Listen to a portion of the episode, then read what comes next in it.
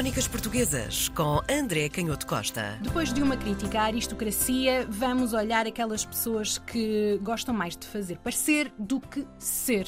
Uh, hoje temos um, um, um, folheto, como falámos na, na, semana passada, mas como tu disseste, com um outro ponto de vista. Este folheto de oito páginas tem um título longo, como, como é habitual, mas fala ou deixa um, entrever uh, precisamente essa ideia de pessoas que fazem um esforço enorme para fazerem parte dessas grandes festas. Enfim, podiam ser os touros, podiam ser outras, outros eventos ligados à vida da corte, neste caso eram os touros. É a nova relação das peças imóveis que se empenharam por diversas pessoas para irem ver os touros e de outras pessoas que, para o mesmo efeito, se venderam obra curiosa e fielmente recolhida das mais famosas palestras da corte por um veterano sebastianista.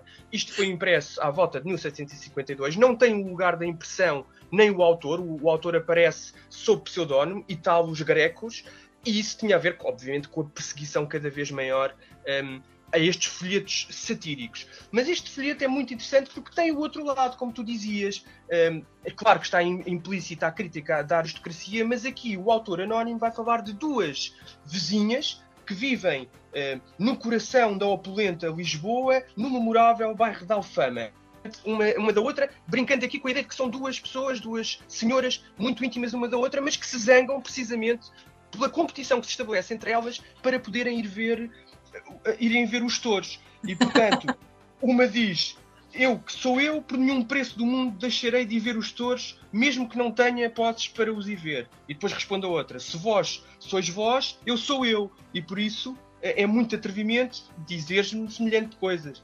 Porque eu vou ser muito mais capaz do que tu de fazer tudo aquilo que for necessário para ir ver os, os touros. Então o que é que estas senhoras vão fazer para ir ver os touros? Uma vende os seus lenços da Holanda e a outra as colchas de Macau. Enfim, é preciso dizer que nesta época uh, os tecidos eram ainda produtos enfim, luxuosos, sobretudo estes, estes, tecidos mais distintos e de importação, e portanto valiam dinheiro. E era normal, até numa cidade, eh, como sabemos, a cidade de Lisboa, e enfim, em todo o reino de Portugal, onde não havia um sistema bancário muito, muito desenvolvido, ao contrário de outros lugares da Europa, eh, era normal recorrer-se a estas casas de penhores para se poder ter algum, algum crédito.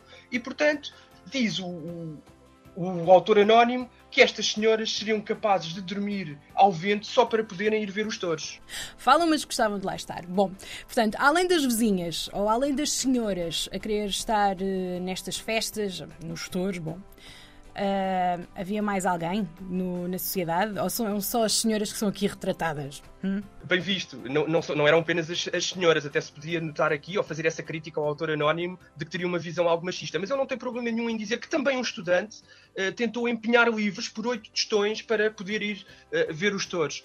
Mas não teve sucesso, porque o sujeito a quem pretendia empenhar, um, onde pretendia empenhar os livros, descobriu que os livros não eram do estudante, mas emprestados por amigos. E portanto é muito interessante como este folheto claramente eh, percebe o mecanismo que é um mecanismo complexo que numa cidade onde obviamente e numa sociedade onde obviamente a desigualdade era uma estrutura, era um valor aceito por toda a gente, é, é o despertar para as pessoas que menos posses tinham de que muitas vezes gastavam aquilo que não tinham em eventos dos quais não retiravam nenhuma utilidade, era uh, um, um trabalho político de consciência social fundamental e por isso estes folhetos começaram a ser perseguidos. Crónicas Portuguesas com André Canhoto Costa.